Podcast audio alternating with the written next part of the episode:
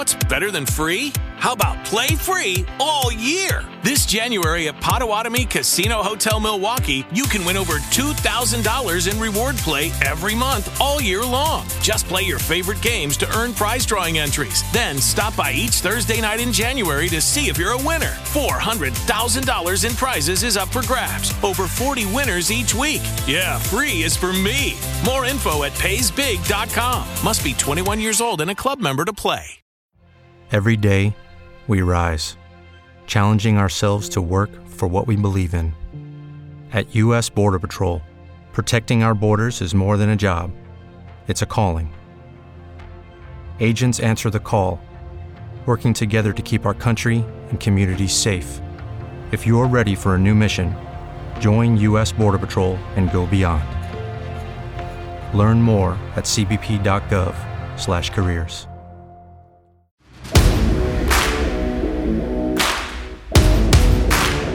Episodio 21 de Hola F1, bienvenido y bienvenida a este podcast que hacemos semana a semana y que usted encuentra siempre en holaf1.com, en caracolpodcast.com y en su plataforma de streaming favorita. Nos reunimos un grupo de amigos para hablar de lo que nos gusta, de la Fórmula 1, de la pasión por el automovilismo y aquí estamos en esta semana sin gran premio, pero con muchas cosas por revisar, por comentar y le damos de una vez la bienvenida a Rodrigo, a Viviana, a Edwin, a Sebastián y sorpresa más adelante. ¿Cómo les va, señores y señorita? Bienvenidos al episodio 21 de Hola F1. Oiga, feliz día y feliz semana del podcast. Feliz Día Internacional del Podcast. Sí, sí, señor, fue la semana pasada, Chopo, y ahí estuvimos colgándonos de la tendencia a ver si algo pescábamos. Y no pescamos nada, pero bueno, y cada, y cada vez sonamos, eh, excepto hoy en este capítulo, eh, más profesionales, más podcasteros, podemos llamarnos ya. Eso pre- pregúntele a Edwin con ese micrófono. Abrazo fuerte a Félix Riaño, que, Oiga, que sí. creyó en nosotros y nos tiene en caracolpodcast.com. No, no sabemos por qué, pero ahí estamos. Pero y pues venga, es uno de los el- manes que ha liderado este cuento en Colombia, señor. El hombre, el, el hombre aceptó invitación, ¿no? Lo esperamos Sí. con ansias. Dijo que Lo- no sabía mucho de carros, pero que. Pues que nosotros tampoco. Es que nosotros Solo el tampoco invitado sabemos. de hoy. Yo El tengo invitado miedo de con el invitado de hoy.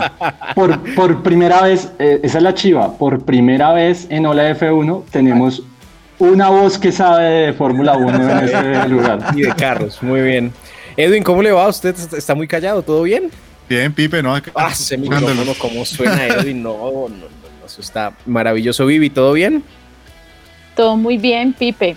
Sin Fórmula 1 esta semana, pero también Pero con muchas viene, ganas de viene. este episodio Oiga, por el invitado. Oiga, ¿y vieron, vieron a Lando? Lanzó su carrito. Lanzó su carrito, por Sí, supuesto. qué su- su chévere. carcito. Vamos a hablar de eso más adelante, pero por su Lando es lindo. Se va Lando ganando, lindo.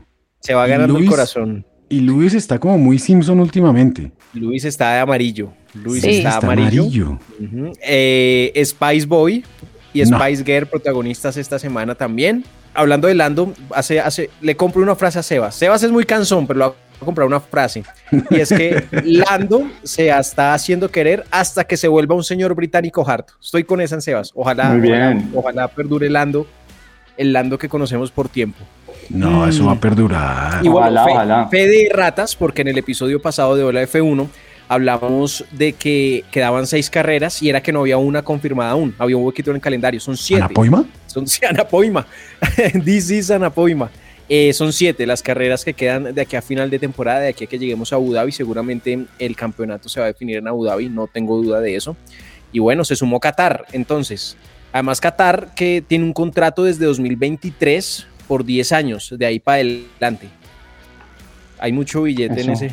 Qatar tiene Fórmula 1 por 10 años, tiene Mundial de Fútbol y tiene a James Rodríguez. ¿Quién es Y ese? las, y, la- y las tres carreras y las tres carreras que van a definir la temporada son, países petroleros, pues.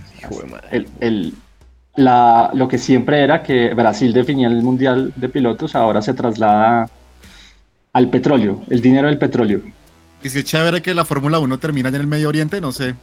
Qué No, tan interesante no me sea. parece chévere. Pero para el negocio sí debe ser muy bueno. No me imagino cuánto puede costar una entrada a esas carreras allá. ¿Dónde debería terminar la Fórmula 1? Yo creo que Brasil, en un yo. circuito tradicional tipo Silverstone. Brasil ideal. Pues Brasil, Brasil, también es tradicional, Brasil también es tradicional, pero ya lo tuvo muchos años. Japón nos saca Japón. No, una no, imagínense ustedes Japón. viendo, ustedes viendo esas carreras, esa carrera final a las de la dos mañana. No, Yo la veo. no, yo, por supuesto, no hay duda. El señor del ojito esta semana habló y, y puso como en duda el talento de George Russell. Dijo que si era el, el- el piloto adecuado para Mercedes, quién sabe. Yo creí que había puesto en duda el talento de Sergio. No, no, no, no, rato, dijo nada frente a eso. Pero también de pronto se las tiró Hamilton. Dijo que cualquier piloto puede ganar en ese Mercedes. Que hay muchos Wow. pilotos que pueden ganar ese Mercedes. Así dijo. Nah, Fuerte, Ok. el señor del ojito. nah, eso ya no es así. Eso ya no. El carro más veloz de hoy es el Red Bull. Este año el, Que lo el diga auto- Sebas. Bueno, pero Bueno. hablando de, del Mercedes, eh, va a volver el plateado a Mercedes, ¿no? Oiga, ya sí. no va a ser carro negro como había estado en las últimas dos temporadas. No, Algo que le preguntaron a, a Lewis Hamilton, porque ese carro era un símbolo racial, ¿no? Entonces vuelve finalmente el plateado, le consultan a Lewis Hamilton qué opina de eso y en realidad pues él dice que pues que no le ve ningún problema, que igual hay otros cambios que se han hecho de fondo para seguir trabajando en Mercedes eh, e impulsar la inclusión de otros grupos que no han estado tradicionalmente en el deporte motor. O sea, no ingleses. Punto. Sí, No, y, y además ya como va de salida, pues ya le queda pues ya, que el carro sea el color que sea. Es igual, igual. Igual Oiga, las verdaderas flechas de plata son las de McLaren Las de, de finales McLaren, de los claro, 90 las y principios de los 2000. Mercedes. Oiga, el año pasado, ¿en, en qué carrera fue? ¿En qué gran premio fue? No me acuerdo. Que ese carro terminó pintadito con muchos cositos de colores. ¿En qué carrera fue, saben? No, no lo Nuestro tengo claro. Recuerdo, no recuerdo, Chopo. No. Saludémoslo de una vez a ver si, si el man nos, nos da un empujón hacia lo contrario a la ignorancia y nos da luces de automovilismo porque este man sí sabe de verdad. Nuestro invitado en este episodio 21 de Hola F1 es David Acecas, un man fanático de las redes sociales, eh, vive de las redes sociales y también es fanático al automovilismo, tanto a verlo como a saber de él y hasta a jugarlo virtualmente. David, ¿cómo le va? Bienvenido al episodio 21 de Hola F1. Hola muchachos, hola a todos, hola a los oyentes. Eh, un gusto estar acá con ustedes hablando de lo que nos encanta a todos, la Fórmula 1. Y algo de lo que usted Eh. sí sabe, nosotros no. Por lo menos. bueno, tampoco es que sepa mucho. Pero- Igual es estaba- bienvenido. Gracias.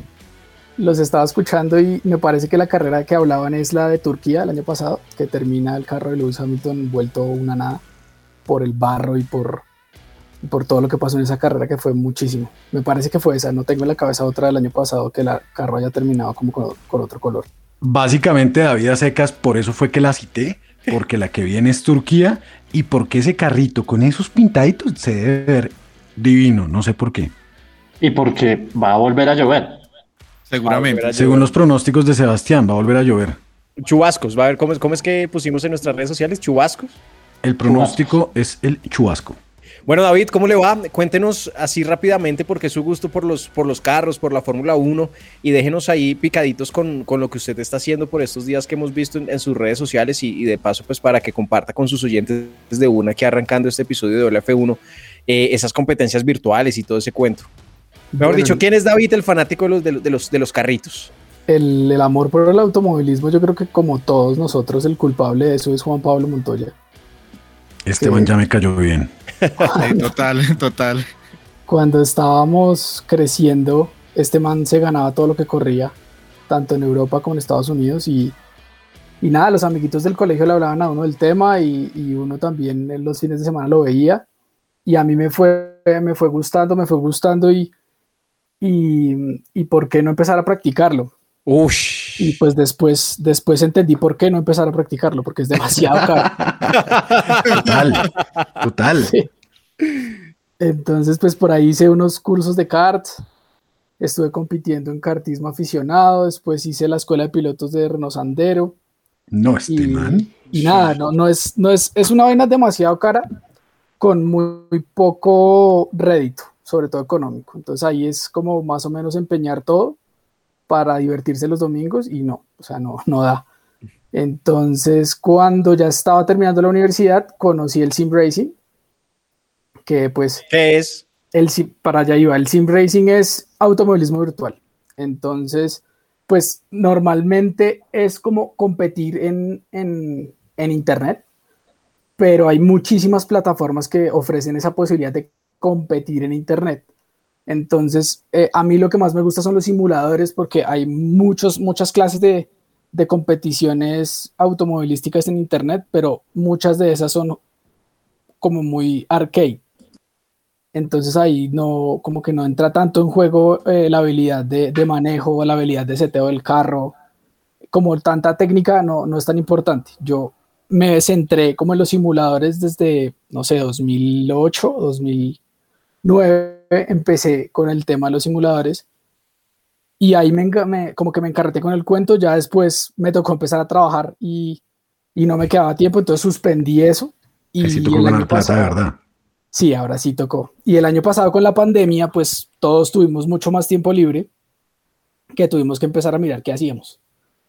Y en ese empezar a mirar qué hacíamos, me encontré otra vez con el sim racing de carambola, porque me empezaron a salir como anuncios en Instagram de campeonatos que hacían en, en Gran Turismo Sport.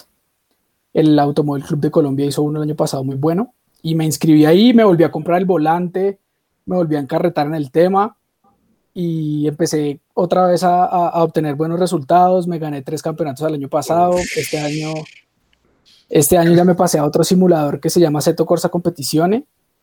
Se hizo un campeonato colombiano. Este año me lo gané. Ahorita estoy compitiendo otra vez en el colombiano. ¿Y eso sí deja billete? Esa era la pregunta No, que le iba a hacer. No, no, no, no. No. O sea, eso deja billete cuando usted es profesional y vive el tema.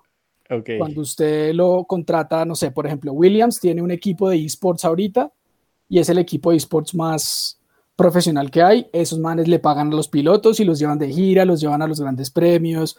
Los tiene- algunos de esos manes están corriendo Fórmula 3. Eso ya es un paso. a- Además, hay que tener como 15 años para eso. Sí, o sea, yo ya no entro ahí, no voy a entrar nunca. Es más un hobby, es más un hobby y, y le estoy apuntando a tratar de monetizar eso, pero por el lado de la otro que me gusta a mí, que es el marketing.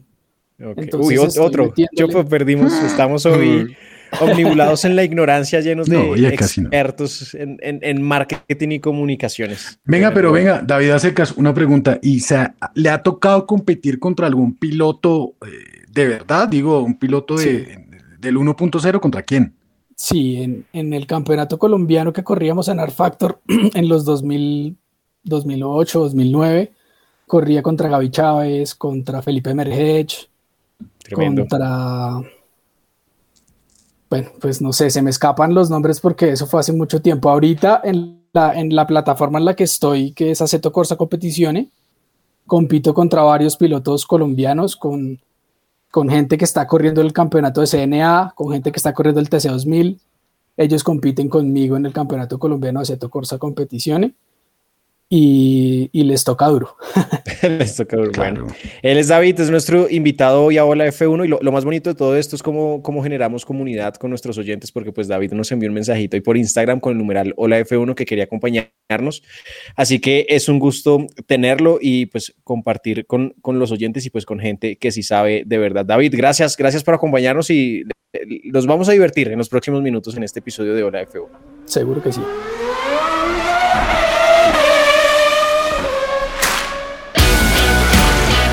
Se nos fue semana sin carrera luego del Gran Premio de Rusia en Sochi, con ese final dramático pues, del que ya hablamos en el episodio pasado de Hola F1, que dejó de nuevo a Lewis Hamilton como líder del Campeonato Mundial de Pilotos y la próxima se- semana se viene el Gran Premio de Turquía. Pero igual, sin carreras, Hubo noticias y como es usual aquí en Hola F1 revisamos el podio en los medios de comunicación, las noticias de las que tal vez se habló más durante la semana y las declaraciones que son noticias desde el mundo de la Fórmula 1. Arranco con Lewis Hamilton que dio una declaración la semana pasada que caló mucho, sobre todo tanto en la afición de Mercedes como en la afición tifosi, porque ha dicho Hamilton que le parece increíble que no haya corrido nunca para Ferrari.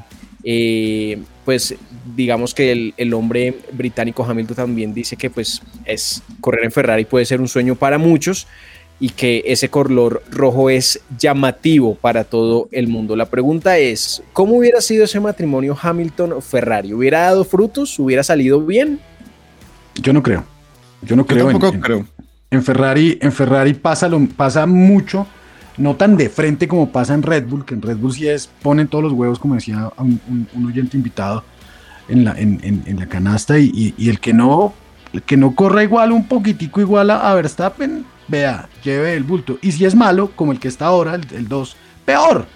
Eh, en Ferrari pasa mucho, pasa, pasa mucho eso. Pasa mucho eso. Incluso en episodios pasados hablábamos que ya Leclerc está comenzando a tener algún tipo de problema con alguien por allá administrativo. Y cuando esas empresas, cuando los, los administrativos son los que mandan en, en, la parte deportiva, difícil. Yo, yo, yo veo que el, hombre no se pudo vestir de, rojo porque igual el hombre tiene un, también, pues, madre, es el, es, el, piloto más importante en este momento y yo no creo que Ferrari, la marca más importante históricamente, eh, permita eh, que, un piloto esté más arriba que esa marca. Le pasó a Alonso, a Alonso le pasó lo mismo. Y, en Ferrari eh, sucede eso. Si, si usted es, si, si usted tiene una pizca un poquito más de fama o lo que sea de la marca Ferrari, vete, chao, no nos sirve, creo yo. Yo creo que el momento cuando Ferrari tuvo la oportunidad de fichar a Hamilton debió ser cuando se la jugó por Sebastián Vettel. Creo que, creo que ese era el momento indicado y Ferrari se la jugó por el alemán. No le salió bien, desafortunadamente para Seth, porque sabe que todo lo queremos acá y, y hubiera sido bonito que Sebastián Vettel hubiera sido campeón del mundo. Y, y, creo que ese fue el momento en que Ferrari tenía la oportunidad para hacerlo, a pesar de que se habló que en el 2019 hubo acercamientos con Hamilton en el momento que se iba a acabar el contrato con Mercedes, pero pues no se dio y creo que ya no se va a dar. De acuerdo, además son como dos, no sé, dos marcas eh, totalmente diferentes, ¿no? Yo siento que, pues, no mentiras, no lo voy a decir porque si no ahí sí me van a sacar, me van a echar de este podcast. Vivi, dígalo, esa es la idea, diga todo. No, Ferrari me parece como marca, estoy hablando, ojo, como marca, no como equipo. Eh, me parece una marca como acartonada, ¿no? Es una marca que jamás le hubiera comprado a Lewis Hamilton el hecho de su, cuento del activismo, de cambiar el carro de color y, todas esas cosas, como que nunca le hubiera permitido eso. Siento que Mercedes es mucho más abierto a ese tipo de, de cambios, es, no sé, es otra cosa, es como la innovación, uno de sus valores, en cambio Ferrari es. Pero eso hay que mezclarlo, Vivi, con lo que decía el Chopo. O sea, Hamilton puede estar más arriba de Mercedes sin ningún problema desde lo emocional y desde el renombre. Es algo que no podría pasar con Ferrari, es ahí donde entra a chocar lo, lo que dices. O sea, lo, lo que dices tiene total coherencia con lo que dijo Rodrigo. Sebas, ¿qué opina? ¿Será que si, si Hamilton se hubiera vestido de overol rojo, Sebas lo querría un poquito más? No, definitivamente no. Nunca. a, mí me gustan los buenos pilotos, los excelentes pilotos. No mentiras, eh, eh, hablando en serio, creo que Hamilton es un gran piloto. Eh, no me identifico con él, no me identifico con su forma de pensar, de ver la vida, de afrontar las carreras, no me identifico casi con nada de Hamilton. Pero además de eso, creo que Ferrari lleva un momento muy complicado desde hace muchos años y de lo que sí estoy convencido es de que Hamilton ha podido ser multicampeón del mundo. Yo no digo que él no haya eh, tenido la capacidad de ser campeón, seguramente, pero ha sido multicampeón del mundo gracias a que tiene el mejor carro. Y lo que yo siempre he dicho es, eh, Hamilton ha sido campeón gracias a Ferrari y a Renault. En la historia de la Fórmula 1, siempre los campeones han tenido, si no el mejor, el segundo mejor carro. Porque es que este deporte no se llama pilotismo, se llama automovilismo. Entonces, para usted ganar carreras, para usted ganar campeonatos, necesita tener un carro competitivo. En la época dorada de la Fórmula 1, Juan Manuel Fangio manejaba el mejor carro. Después Jackie Stewart manejaba el mejor carro. Después Nicky Lauda manejaba el mejor carro. Después eh, Jody Scheckter manejaba el mejor carro. Ayrton Senna manejaba el mejor carro. Alan Prost manejaba el mejor carro. Schumacher manejó el mejor carro. Fernando Alonso manejó el mejor carro. Eh, no sé, la lista la podemos aquí hacer. Vettel manejó el mejor Sebastián Vettel manejó el mejor carro. Y claro, muchos de esos pilotos tuvieron años difíciles en los que les pelearon mano a mano, igual así ganaron. Vamos a ver. Y también perdieron. Y también, perdieron. Esa es la en Las grandes hegemonías ninguno perdió. Schumacher no perdió un título entre el 2000 y el 2004 ¿Y cuál es la otra gran hegemonía? Entre 2010 y 2013. Hamilton perdió un título con Nico Rosberg cuando se hizo el Rockstar y llegaba al circuito de Bahrein vestido de jeque y se iba. sí, se, le fue la cabeza y él mismo y él lo entendió. Nico Rosberg entendió que no le iba a volver a ganar a Hamilton nunca porque Hamilton no se iba a dar otro año de vacaciones como se dio ese 2016. Entonces, eh, bueno, ese hasta ahí con respecto al tema de Lewis Hamilton multicampeón. El tema de la relación con Ferrari, yo no cerraría la puerta todavía. ¿Cuántos Eso está demasiado interesante. Hamilton tiene 30 y largos, casi 40, ¿no, Sebas? Vivi? No, 36. 36. 36. Por eso, terminaría con más cerca, está más cerca a los 40 que a los 30.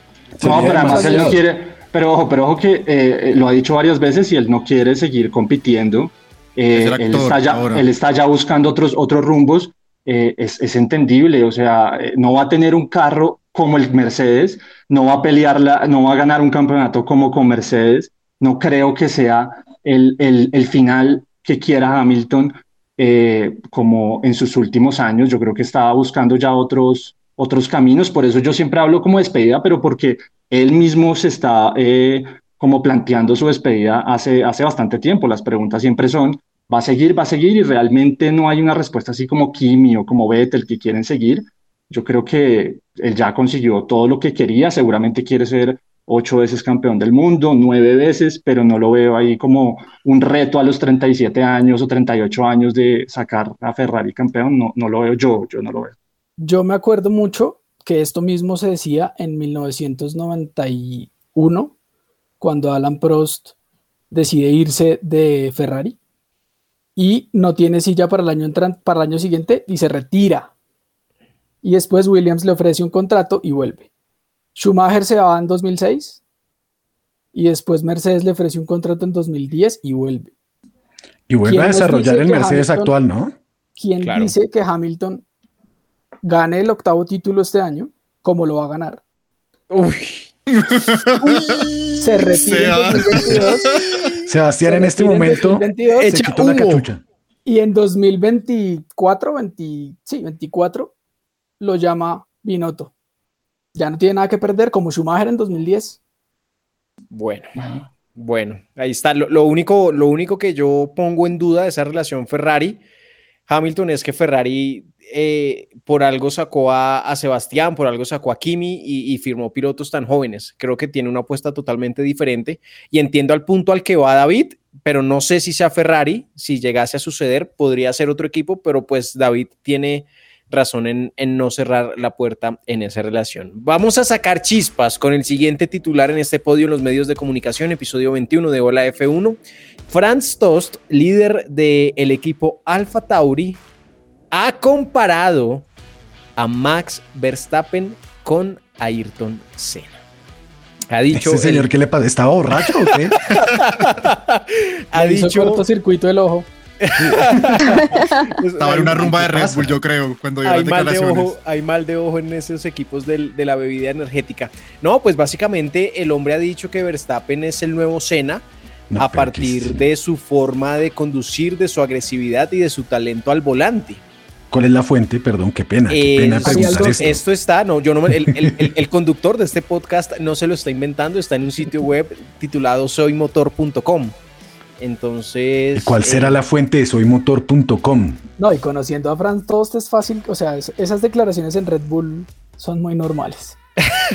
Qué tristeza. Ahora, Sebas, ¿es Max Verstappen el nuevo o el piloto de la Fórmula 1 más cercano a ser Ayrton Uy, tengo miedo con esa respuesta. No, no, no, seguro no. Sebas, que enojado, Sebas, pero venga, no se enoje. No, yo no estoy enojado. no estoy enojado, no, estaba pensando en lo de Ayrton Senna y no, seguro no, o sea, creo que Ayrton Senna tiene un personaje mucho mejor armado, mucho más carismático, eh, en su forma de conducir. Tendrán, una gran novia. tiene una gran novia. No, no, no, estamos, estamos hablando de dos cosas totalmente diferentes. Era otra Fórmula 1, era otra Fórmula 1. Eh, no lo compararía nunca a Ayrton Senna con, con Max Verstappen. Entonces, no, pues Senna era un man del tercer mundo, era un man de este lado, Verstappen. Con billete. Sí, ha sido, pues él nació en la Fórmula 1, ¿no? Sí, no, no, no, las historias, mejor dicho, igual, igual que lo que decía Hamilton, todavía no, pero no sé cómo se haría un documental de Max Verstappen en 10 años. O sea, es una Uy, cosa ya está pensando en documental, Sebas.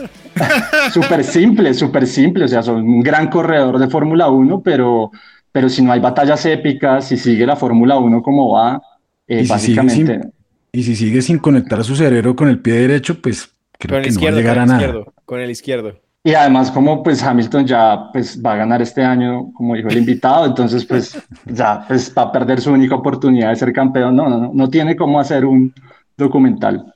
Otro como él, nunca más.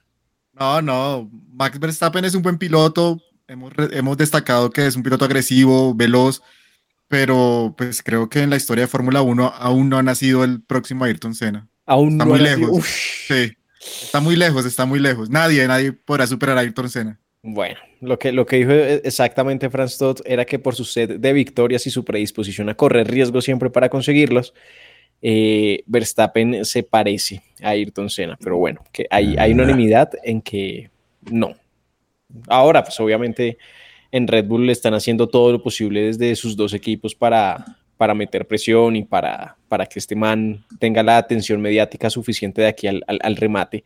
Y bueno, ya, ya veremos. Si cerramos este podio en los medios de comunicación con una noticia más ñoña, pero que es importante porque recordemos que para el fin de semana en Rusia, eh, Red Bull aprovechó la penalización que arrastraba Max Verstappen y decidió cambiar su motor, poner su cuarto motor para ya rematar, rematar la, la temporada con él. Y se está hablando de que Mercedes, que recordemos ha, pues, ha afrontado unos problemas de fiabilidad en esta temporada más que en las anteriores, eh, estaría pensando en, en el cuarto motor para Lewis Hamilton en las próximas carreras, exactamente en la carrera de Ciudad de México en el Autódromo Hermanos Rodríguez. Es algo que se rumora, Mercedes obviamente está cabezón con eso, tiene que ser, Chopo, ¿cuál es la, la importancia de esta decisión para explicarle un poco a los oyentes por qué es tan importante esta, esta decisión de cambiar motor en esta recta final cuando Verstappen y Hamilton están tan pegaditos en puntos y tienen que ser una decisión tan inteligente?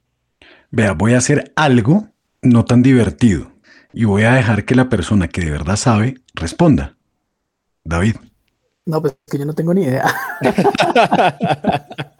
Entonces, ¿a quién le tampoco. preguntamos? Pre- Preguntémosle al Bueno, yo- ingeniero, yo- llamémoslo. Yo creo, yo, o sea, mi, mi opinión en ese, en ese sentido es que penalizar en México es un error. Porque México, si bien tiene una recta muy larga, No se puede pasar después de la altura- no, y recta. con la altura usted pierde mucha potencia. Sí, entonces, si usted se da cuenta, en los últimos años, el que ha dominado en esa pista ha sido Red Bull. Entonces, eh, no sé, yo lo que haría es el El domingo do- que llueva, ese domingo lo cambio. Porque es que en una carrera con lluvia puede pasar de todo. O sea, usted, si en Turquía llueve, como está pronosticado, lo cambia. Lo cambio. Ok. Esa es una, esa es una gran decisión. Esa es Pues una es gran que, decisión, claro, que además viene el aprendizaje. Verstappen, pero es el aprendizaje de Verstappen. Obviamente Claro. ellos no lo hicieron pensando en que iba a llover, pero les llovió y terminó segundo el man que salió último. Sí. No, y en Spa, weón, en Spa, perdón por el weón. En Spa, en Va, va. Spa, Eso es válido, aquí todo Eso es es válido, eso en Spa llovió y se dieron la mitad de los puntos. O sea, si a Hamilton usted en este momento le dice, penalice que, que Verstappen va a ganar la mitad de los puntos, ese man le firma donde sea. Yo creo, yo creo que en el caso de, de Mercedes el tema con México es que México es como el Sochi para, para, eh, para Red Bull. Entonces, eh, Sochi claramente y, y Monza eh, eran unas carreras muy, muy favorables para Mercedes y está claro que México es muy favorable para Red Bull. Entonces, tal vez es como eh, no penalizar en las que puedo competir y ganar, sino en la que más difícil me va a quedar ganar.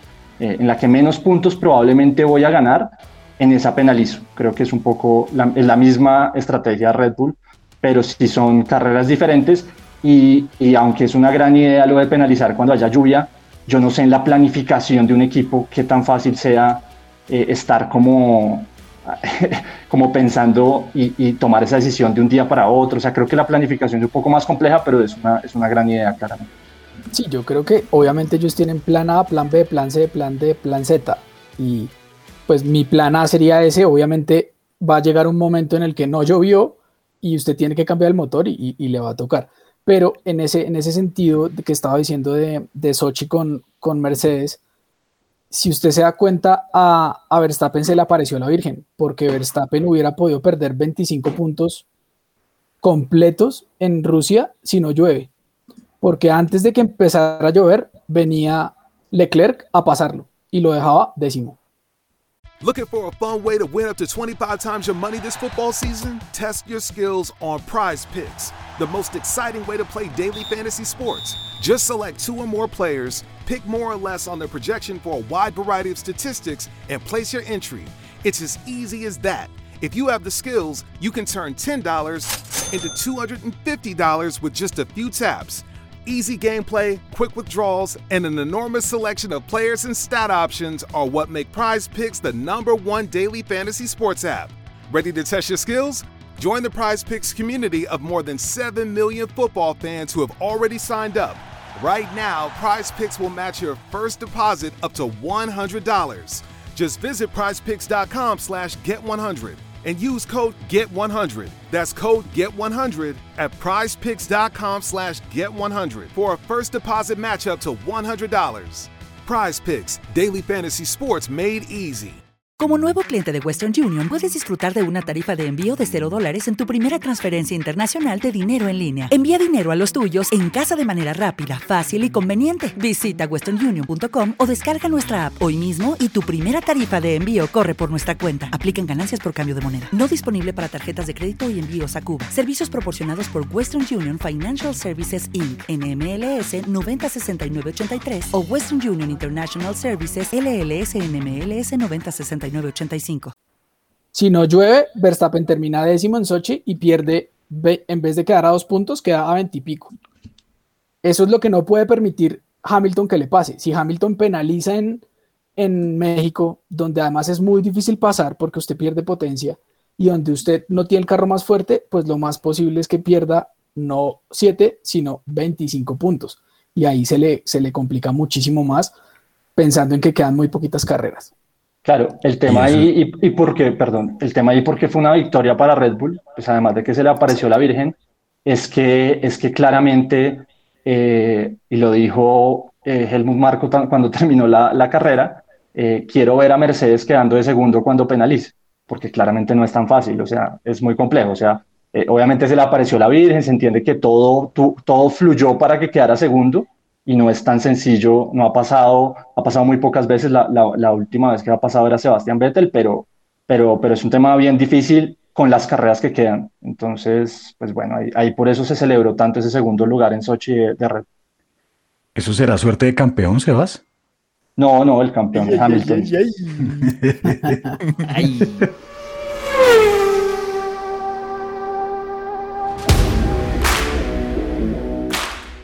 Ninguno de nosotros ha estado nunca en un paddock de Fórmula 1. Eh, si alguno de los oyentes lo ha estado, por favor háganoslo saber, pero pues lo más cerquita que estaremos de ese universo de, de encontrarse cara a cara con los pilotos, con los equipos y demás, pues eh, se lo debemos a las redes sociales y seguramente es el único aspecto de la vida en el que Rodrigo ama las redes sociales y es poder actualizarse de esas cosas de la Fórmula 1 y el mundo farandulesco. Varias cosas por Difiero. revisar esta semana. no difieras. Eh, lo primero es lo que de las cosas que decía el Chopo en, en, en, el inicio de este episodio 21 de la F1 y es que Lando lanzó sus carritos. Lando, Lando lindo, ¿vieron? Lando, Lando lanzó su kart, su marca de carros. ¿Cuánto, ¿Cuánto vale eso? ¿Cuánto vale eso para comprarlo? Un Porque, kart. o sea, no podemos comprar un equipo ni acceder a un equipo, pero un carrito entre los seis. Lo turnamos cada fin de semana. Nos- entre los seis nos alcanza para un gol, ya que va de regreso Volkswagen a la, a la F1, Vivi. Total. O para Venga. uno, pero en multiparque, de pronto. Vamos a carritos, por favor. No, pero si invitamos a David nos da una muenda. No, nos atiende, nos atiende ese señor. Así como cuando yo le cogí vuelta a Edwin. ¿Cuándo fue eso, Chopo? No me acuerdo. Bueno, Chopo, entonces, para que quede claro, no es equipo, sino car, car- kartcito, lanzó un kart. Sí, el hombre, Ah. el hombre lanzó, el hombre lanzó su marca de kart. eh, y lo, lo- lo más bacano de la noticia es que en ese lanzamiento estuvo un piloto colombiano al cual le mandamos un saludo gigante, enorme, desde Hola F1. Estuvo el muchachito Salim Hanna, estuvo allá en ese lanzamiento de ese, de, de ese kart y el chino probó el carro y bueno, en fin, se montó y ahí estuvo con toda. Lando, Lando. Lando, Lando lindo. Lando lindo. Ando lindo. Oiga, eh, mm, también vimos esta semana, Chopo, Vivi, a Hamilton en Los Simpson. Luis esta semana estuvo en la Semana de la Moda de París eh, y sabemos que pues él es afín a, pues, a todo este tema de la moda. Eh, Valenciaga, que es una, una firma pues muy reconocida, organizó un desfile en medio de esa Semana de la Moda en París eh, usando un capítulo de Los Simpsons, o más bien pues en una versión de Los Simpsons se hizo ese desfile. Eh, entonces allí pasaron varios famosos como Lewis Hamilton en ese capítulo y pues también en, en el evento en París. Ok, bueno. Pensé que era una de esas predicciones de los Simpsons. de campeonato campeón, del mundo. campeón De Hamilton, del mundo. tal vez. y, y hablando así de cosas de, de moda y cosas chéveres del mundo farandulesco, esta semana, hace unos días, se lanzó, se lanzó la, la más reciente entrega del, del mundo de James Bond, de 007. Bond, any thug can kill. I have to know I can trust you. Y vimos por ahí a- a- al Spice Boy y a la Spice Girl, ya que el Chopo le da tanto palo a Christian Horner. No, no es palo, lo que pasa es que pobre señor, ala. Ay, no. Qué cosa tan harta que se dedique a las, a las, eh, ¿cómo se llama eso? Eh, carpeticas rojas, esos tapetes rojos y esas vainas. Y ya, ya, deje de dar tanta lora. Qué jartera ese señor. Po- ahí sí, pobre el Sergio, hola, con, con, con, con ese actorcito ahí de medio pelo ahí de jefe. Pero se veían lindos. Se veían lindos y, y, bueno, es, es una película que, que en su universo cinematográfico ha estado muy cerca también a la Fórmula 1, con, pues este año con Aston Martin y, y recuerdo también ese, ese, ese Red Bull hace un par de, de- de temporadas, fue en el Gran Premio de Silverstone, si no me equivoco, que lo dedicaron Sí. a, a- a la gente 007 y cambiaron hasta los colores y todo, bien bonito, me gusta, chévere. Pero en esta ocasión me pareció como forzado, ¿saben? No sé, no. eh. Y también Pues- estuvo Lance Stroll eh, y, y el papá. Lawrence Stroll, estuvo George Russell también en ese lanzamiento, entre muchas otras personas, ¿no? Porque creo que esta semana uno de los temas que más se habló por todo lado fue esa, esa premier de el 007. eh, y pues ahí fue donde vimos todas estas, estas personalidades de la Fórmula 1. Pues como no iba a estar Lance, si ese es el dueño de todo. Un Señor, es poco- el dueño de todo. Un poco lo forzado es, yo creo, porque Aston Martin no ha logrado construir como equipo esa marca, ¿no? O sea, como que, pues, los videos que montaron de 007 básicamente fue un copy-paste de los que hicieron con Red Bull en, el, en, el, en la premiera anterior. Pero Aston Pero- Martin como, como que, pues sí, el color es bonito y la cosa y lo de Sebastian Vettel, pero no ha logrado como mostrar algo chévere como equipo, como McLaren, por ejemplo, en esta nueva etapa eh, no, no, no, no logra como posicionarse así como un equipo, como me imagino que está esperando Lawrence y Lancito, lograr ser un equipo así de grande. Sí, era más Me chévere por lo menos cuando le decían el Mercedes Rosa, ¿no? Total. Total, el tramposín, así, haciendo Sí, trampa pero- y todo, pero pues por lo menos ahí adelante. No, pero sacaron, sacaron eso. un video Aston Martin esta semana eh, en el marco de la película de James Bond, eh, en el cual pusieron a Sebastian Vettel y a Lance Stroll a hacer las maniobras que hace el piloto eh, que maneja el carro de James Bond en la película. Well, I think it's great. I'm looking forward to, to the day. I mean, there's, uh, as you said, beautiful cars, and uh, can't wait to get behind the wheel. And Entonces fue interesante verlos y, y ver cómo Sebastian Vettel le dio sopa y seco a Lance Stroll en las maniobras. ¿Sí? Sí, era impresionante cómo Sebastián manejaba ese carro y lo controlaba perfectamente y Lance Stroll pues obviamente no podía hacer nada.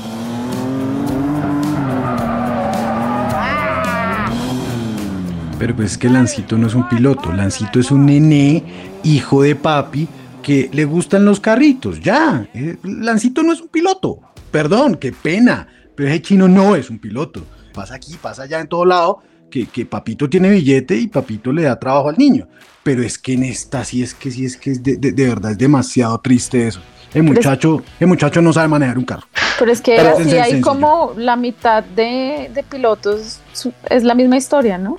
Niños con plata. Bueno, no la Pero- mitad, pero muchos. No, pero muchos son Tengo- buenos pilotos. Tengo una pregunta, tengo una pregunta para el panel de Hola F1. Para el panel. Para el panel incluidos todos. Pero no, hablando en serio, eh, estamos claros, lo hemos dicho, Lawrence Stroll básicamente va a ser el dueño de la Fórmula 1 en muy pocos años. Es una de las personas con mayor no, influencia. No, no le creo, tampoco tan allá. Pues, pero bueno, pero el tipo, más allá del dueño de la Fórmula 1, va a ser uno de los grandes patrocinadores, uno de los grandes animadores. Es una de las personas más ricas dentro de la Fórmula 1, con una gran influencia que es tener un hijo piloto. Y si acá decimos, o piloto o lo que sea, eh, eh, pero si acá decimos que tiene mucho que ver el desarrollo de los carros y todo el, todo el tema de ingeniería y, y, monetario en torno a la, a la Fórmula 1, va a ser Lance Stroll eh, un contendor al título en algún momento, más allá de sus limitaciones al volante, con todo el billete del papá? David, responda, por favor. Está muy callado. Depende de quién sea su compañero de equipo. si, Lance Stroll hubiera competido, si Lance Stroll hubiera competido en el Mercedes del 2019, 2020 y su compañero hubiera sido Mazepin, el campeón era Stroll. gran, gran, gran ejemplificación para la pregunta de Sebastián. Oigan, estos ocho días hablábamos de Lance Stroll que cuando había logrado su primera pole, era extraño verlo en esa lista de los pilotos más jóvenes, pues la primera pole de Lance Stroll fue en Turquía el año pasado. Con el Mercedes Rosa. Con el Mercedes Rosa, sobre lluvia. Y junto a nosotros, hola F1. Hola F1. Suscríbete en tu plataforma favorita a Hola F1 y sé el primero en enterarte y escuchar nuestros nuevos episodios. Además, suscríbete en www.holaf1.com y podrás recibir nuestras comunicaciones personalizadas. Sí, podemos hacer lo que queramos. Así estás más cerca a Hola F1. Suscríbete, reproduce y comparte cada episodio de Hola F1. Somos fans, no somos estrellas. No somos estrellas. Bueno, se nos viene el Gran Premio de Turquía. Eh, para que se agenden esta carrera también es tempranera. Veníamos acostumbrados a que el circuito europeo era 8 de la mañana la carrera. Eh, este también es 7 de la mañana, igual que en Sochi, así que hay que madrugar. Prohibido trasnochar el sábado. Entonces, eh, para que se agenden prácticas libres el viernes 8, 3.30 de la mañana, 7 de la mañana y prácticas 3 el sábado 4 de la mañana, la cual y a las 7, el sábado también y la carrera el domingo a las 7 de la mañana. Gran Premio de Turquía. Eh, voy a empezar la ronda preguntándoles qué esperamos para Turquía rápidamente, pero antes eh, conozco un poco a David. Así que quiero ponerle dos nombres sobre la mesa, porque ha peleado poco. Se, puso tímido cuando, cuando, cuando se iba calentando con Sebas, no mentiras. Pero no, le voy a poner dos nombres sobre la mesa, ya nos dio su, visión Lewis Hamilton. El primer nombre, David, antes de que cerremos este episodio 21 del F1, es Fernando Alonso. Eh, voy, a, voy a apagar la, la cámara. Fernando Alonso, ¿qué significa para David a secas? Una carambola. Uh. ¿Por qué? ¿Una carambola tramposa? Mm, lo de tramposa no sé, pero 2005 se gana el campeonato porque el McLaren se rompía. Se rompió todo el año. Si no se rompía tantas veces, era campeón Kimi Raikkonen. Y de carambola se lo ganó.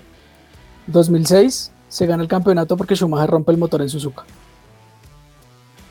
2007 intercambio información con ingenieros de Ferrari, probado además. Entonces sí es tramposo, porque lo pone en duda. El Spygate. Y 2008 gana en Singapur porque su compañero de equipo misteriosamente se estrella y sale el safety car. Misteriosamente. misteriosamente. Misteriosamente. Ah, tiene un trompo en la recta. Ah, encima. Llega al equipo que llega, lo vuelve una nada lo, lo, lo vuelve para Ah, o sea, David está con nosotros. Este man es de los míos. Alonso es una cava equipos. Este man es, de los míos. Es, amigo del Chopo, yo creo. Este man es de los míos, sí. Todo, acabó ese con todo. Ese man llegó a acabar con McLaren. Con lo último que queda de McLaren en ese entonces, este man es de los míos. Eh, y David, para, bueno, dos rápidas. Kamal, Ancestral, Nikita, Latifi, ¿qué opina usted de los nuevos ricos en la Fórmula 1? Que ahorita no, no participó.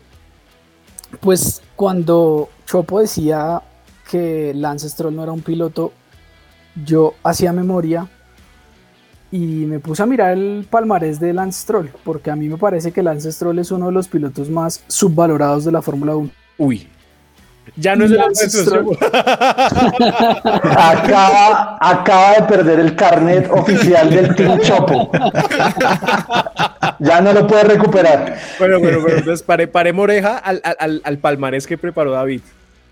No, lo que pasa es que el palmarés del Lance Stroll, a ver, obviamente el papá, o sea, si, es, si, si el papá de Lance no fuera Lawrence, el chino de pronto no estaría en Fórmula 1.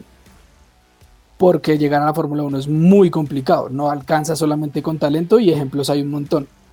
Pero en 2014, el chiquito Lance Stroll corre la Fórmula 4 italiana, categoría que está corriendo en este momento Sebastián Montoya.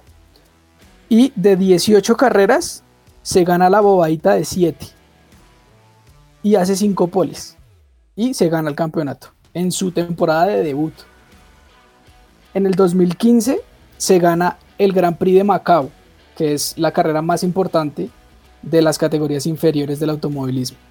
En ese mismo 2015, en la Toyota Racing Series, corre 16 carreras y gana 4 y en el 2016 es campeón de la Fórmula 3 ganando 14 carreras de 30.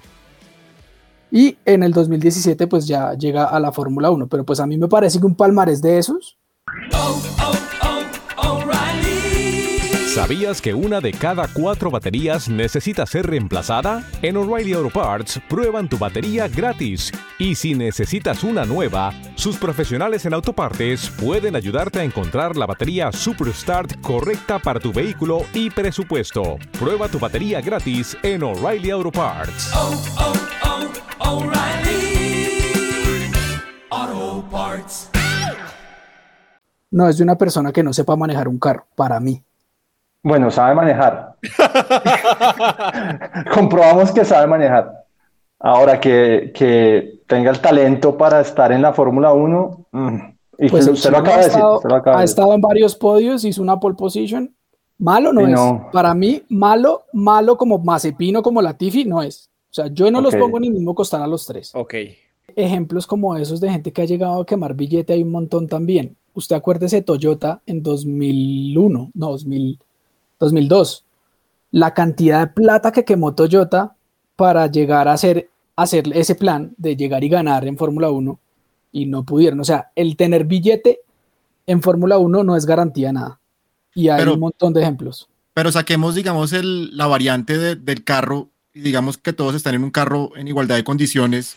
David, ¿usted cree que Lance Stroll puede llegar a estar al mismo nivel de Charles Leclerc, Max Verstappen, Josh Russell? No, pero tampoco creo que esté al nivel de Mazepin y Latifi.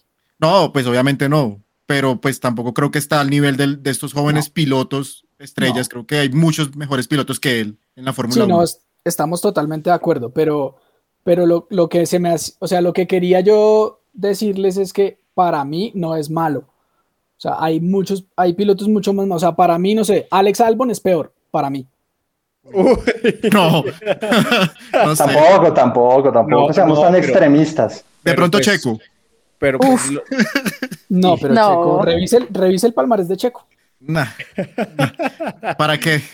Para desilusionarme. No, no, no. Checo es uno. Checo, bueno, no. Eso lo dejamos para otro programa. Sí, por favor.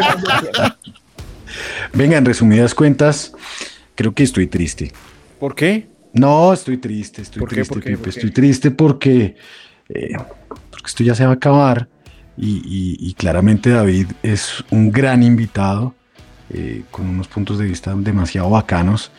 Eh, pero le tengo una pregunta a David. A secas. David a secas. Em, eso significa entonces que un man como Valtteri Botas, a quien yo siempre he defendido, y aquí todos mis compañeros y mi compañera, bueno, no, mi compañera también lo defiende, pero mis compañeros no mucho. Eh, eso significa que cualquier Valtteri Botas podría llegar a ser campeón con el, con el carro que tenga. Pues vea, el año pasado George Russell, sin haberse subido a ese Mercedes, llegó a Bahrein y les dio en la cabeza a todos. Claro, es que eso es lo que digo. yo creo que en ese Mercedes el 80% de la parrilla puede ser campeón. Claro, Pero si usted sube a Lanza ese Mercedes, no lo es. Porque ese man no tiene ese extra que hace que los pilotos eh, fuera de serie sean fuera de serie. Luis es un fuera de serie. Lo, lo ha demostrado. Eh, Russell lo va a hacer. Lando está a esto de demostrarlo. Al chino le falta, el chino le falta el último empujoncito. Pero Lance no es un fuera de serie. Claro, no pero es un es lo fuera de serie. digo. Para mí un mucho- piloto, un piloto que sepa manejar es el fuera de serie. Por eso tienen que estar allá. Tienen que estar allá los fuera de serie. Y esa es una de las vainas más tristes de- del billete y toda la vuelta. Usted, usted, usted, usted mencionaba ahorita Toyota y Toyota tenía en, su momento todo ese billetón, y estoy totalmente de acuerdo. El billete no es igual a ganar en, muchos casos. Y tenían a Ralph. Se llevaron a Ralph a ese Toyota. Y, les recuerdo, Ralph es, era bien, bien, bien rápido el hombre. Que nosotros los colombianos lo odiamos, listo, lo odiamos. Pero si usted se pone a ver a Ralph como piloto, el mal le daba sopa y seco al principio Juan Pablo. Entonces, eh, sigo odiando a, Lance y estoy triste porque tiene razón en muchas cosas de las que dice. Sí, lo, que, lo que usted decía, obviamente si vamos a poner a, a Lance con, con Hamilton o con Russell o con Leclerc o con Verstappen o con, no sé, Russell en el mismo equipo, va a perder, claramente. Pero vuelve, es, es, es como, o sea, Es el efecto Valtteri, es que está es como- perfecto, es el efecto Valtteri Bottas. O sea, Exactamente. Exactamente, o sea, Exactamente. Hamilton es el campeón y ¿por qué quiere que siga Valtteri Bottas? Porque no tiene competencia y va a ser campeón con ese carro. Es el efecto Valtteri Bottas, es que está súper claro. Y es el efecto Max Verstappen. ¿Por qué, no, le- por qué no le pueden poner un.? Porque es una competencia y esa competencia no funciona. Todas las fichas están en, Max Verstappen, todas las fichas están en Hamilton. Cualquiera que estuviera de ese 80% de la parrilla en el carro de Hamilton, con la, por eso digo, con la responsabilidad que tienen los otros equipos de haberse alejado técnicamente y a nivel de ingeniería de una forma tan abismal eh, con Mercedes, sobre todo responsabilidad de dos equipos y de dos motoristas tan importantes como Ferrari y Renault, es que fue lo que le dio gran parte de esos títulos. Yo no estoy diciendo que no sea un gran piloto, es un gran piloto, pero también contó con la suerte de tener un- un- unos años en que la hegemonía ni siquiera tenía competencia. Es que en las otras de pronto Red Bull era un equipo, en el caso de Vettel, Red Bull era un equipo recién llegado a la Fórmula 1, o sea, eso ya es una contra muy fuerte, o sea, es como eso que dicen del billete. Era un equipo nuevo, un equipo que hacía bebida energética y hacía fiestas, y, fue campeón, no era un Ferrari con una hegemonía tan grande. Entonces las hegemonías también tienen unos golpes de suerte, y es que ningún otro equipo con esas inversiones que tienen le pueda competir, porque yo estaría de acuerdo en que Hamilton hubiera ganado tres, dos, cuatro títulos, no sé, y los otros los hubiera ganado Vettel, Kimi, etcétera, o sea, que se lo hubieran turnado. Pero eso lo que demuestra es esa diferencia tan abismal en ingeniería que hubo dentro de esta era híbrida y que afortunadamente ya va a acabar y acaba, creo, de la mejor manera. Se demoraron mucho en poder competirle y acaba en un punto muy alto y esperemos que lo que viene el próximo año sea una mayor competencia y un mejor espectáculo. Última pregunta para respuesta de nombre para David, antes de que se nos vaya de este episodio. David, ¿el título 2021 es de Lewis Hamilton o de Max Verstappen? El título de 2021 para mí es de Lewis Hamilton, le voy a decir por qué. En Monza nos dimos cuenta de que Max Verstappen está dispuesto a hacerse matar por el campeonato. Y Hamilton sabe que no es necesario hacerse matar por el campeonato y ahí está la diferencia. La cabeza. Bueno. Me encanta.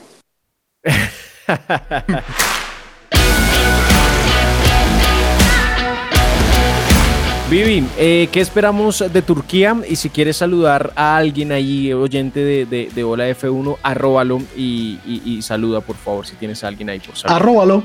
Arróbalo. Claro que sí, quiero saludar a Diana Moreno en Miami, eh, que junto con su esposo ya están listos para el Gran Premio de Miami el otro año.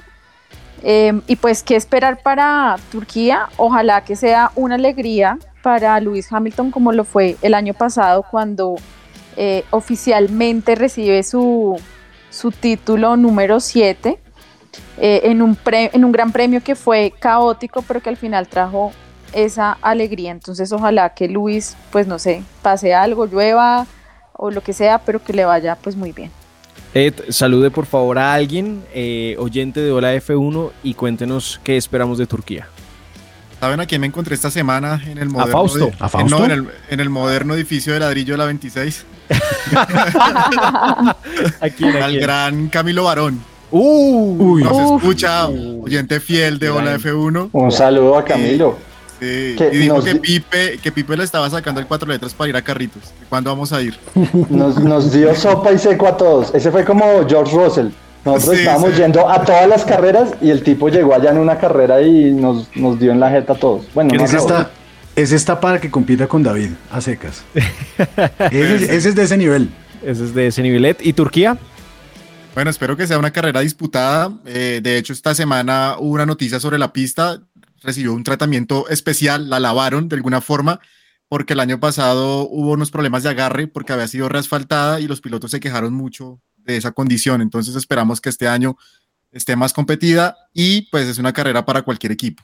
Creo que acá Red Bull o Mercedes pueden ganar en esta pista. ¿A quién saluda Sebas y qué espera de Turquía? Pues yo tengo un saludo emotivo, muy emotivo y no lo había hecho. Y es a mi papá, Ah. que es un gran oyente de Fórmula 1. El señor Grande, González. grande. de se- F1. De, de Hola F1. Es un, es un, gran, es un gran oyente de Hola F1. Eh, se oye, se escucha todos los, todos los episodios, me manda después un listado de todos los errores que cometí. Entonces, gracias por eso. Eh, y, y, y bueno, a, a todo hace muchas observaciones. Es, es, es, eh, un gran oyente, quería mandarle un saludo. Y de Turquía, mm, pues nada, es una carrera muy bonita, a mí, a mí me gusta, creo que va a ser competida. Eh, ya no va a haber como diferencia en grilla ni nada de esto. Creo que volveremos a ver un duelo Max eh, contra Hamilton por el primer lugar y que gane el mejor como debe ser. Chopo, saluda a alguien en cualquier lugar del mundo y cuéntanos qué esperamos de Turquía. De Turquía espero que siga así la Fórmula 1 como está este año. Está hermosa, maravilloso que suceda todo lo que está sucediendo. Eh, y mi saludo va para Florida, vea, yo también estoy internacional. Saludo a un nuevo oyente de esta vasta Flor- audiencia. pero espera, ¿Florida Valle o...? Eh, no, Florida por allá arriba.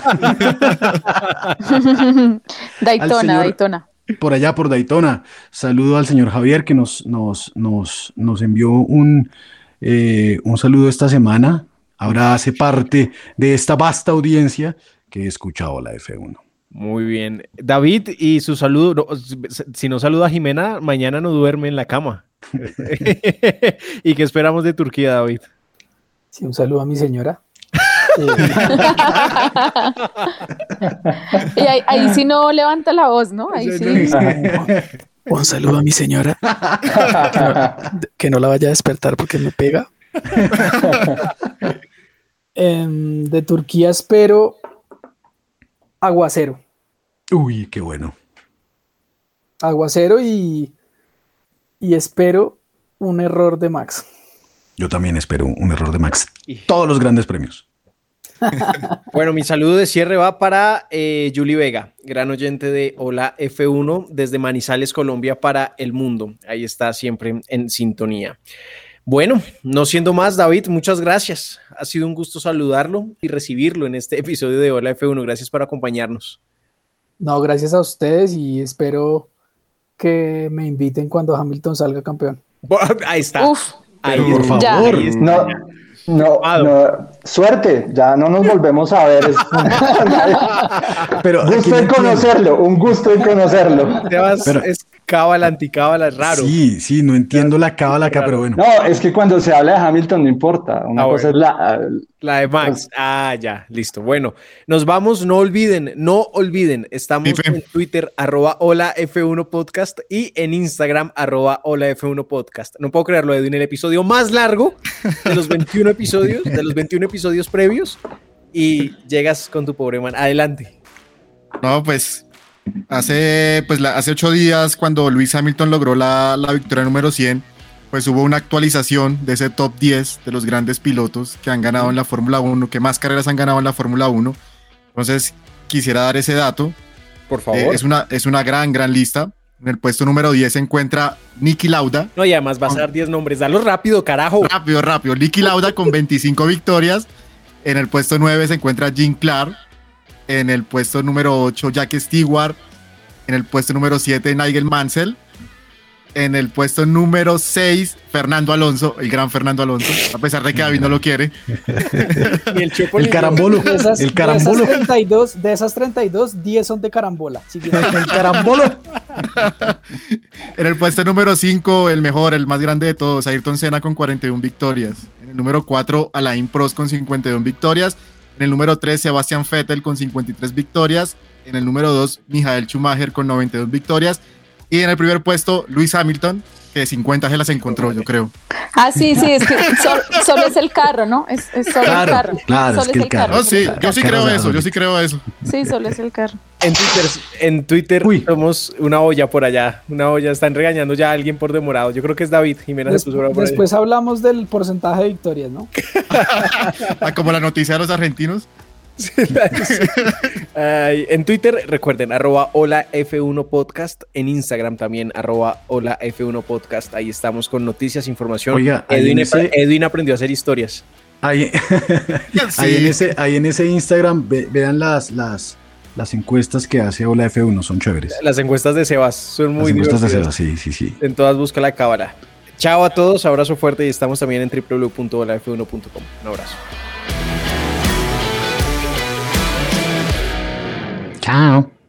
Para que tus proyectos no pierdan el ritmo, la app de The Home Depot te tiene cubierto. Con búsqueda por imagen, encuentra rapidísimo lo que necesitas y el lugar donde se encuentra con Store Mode.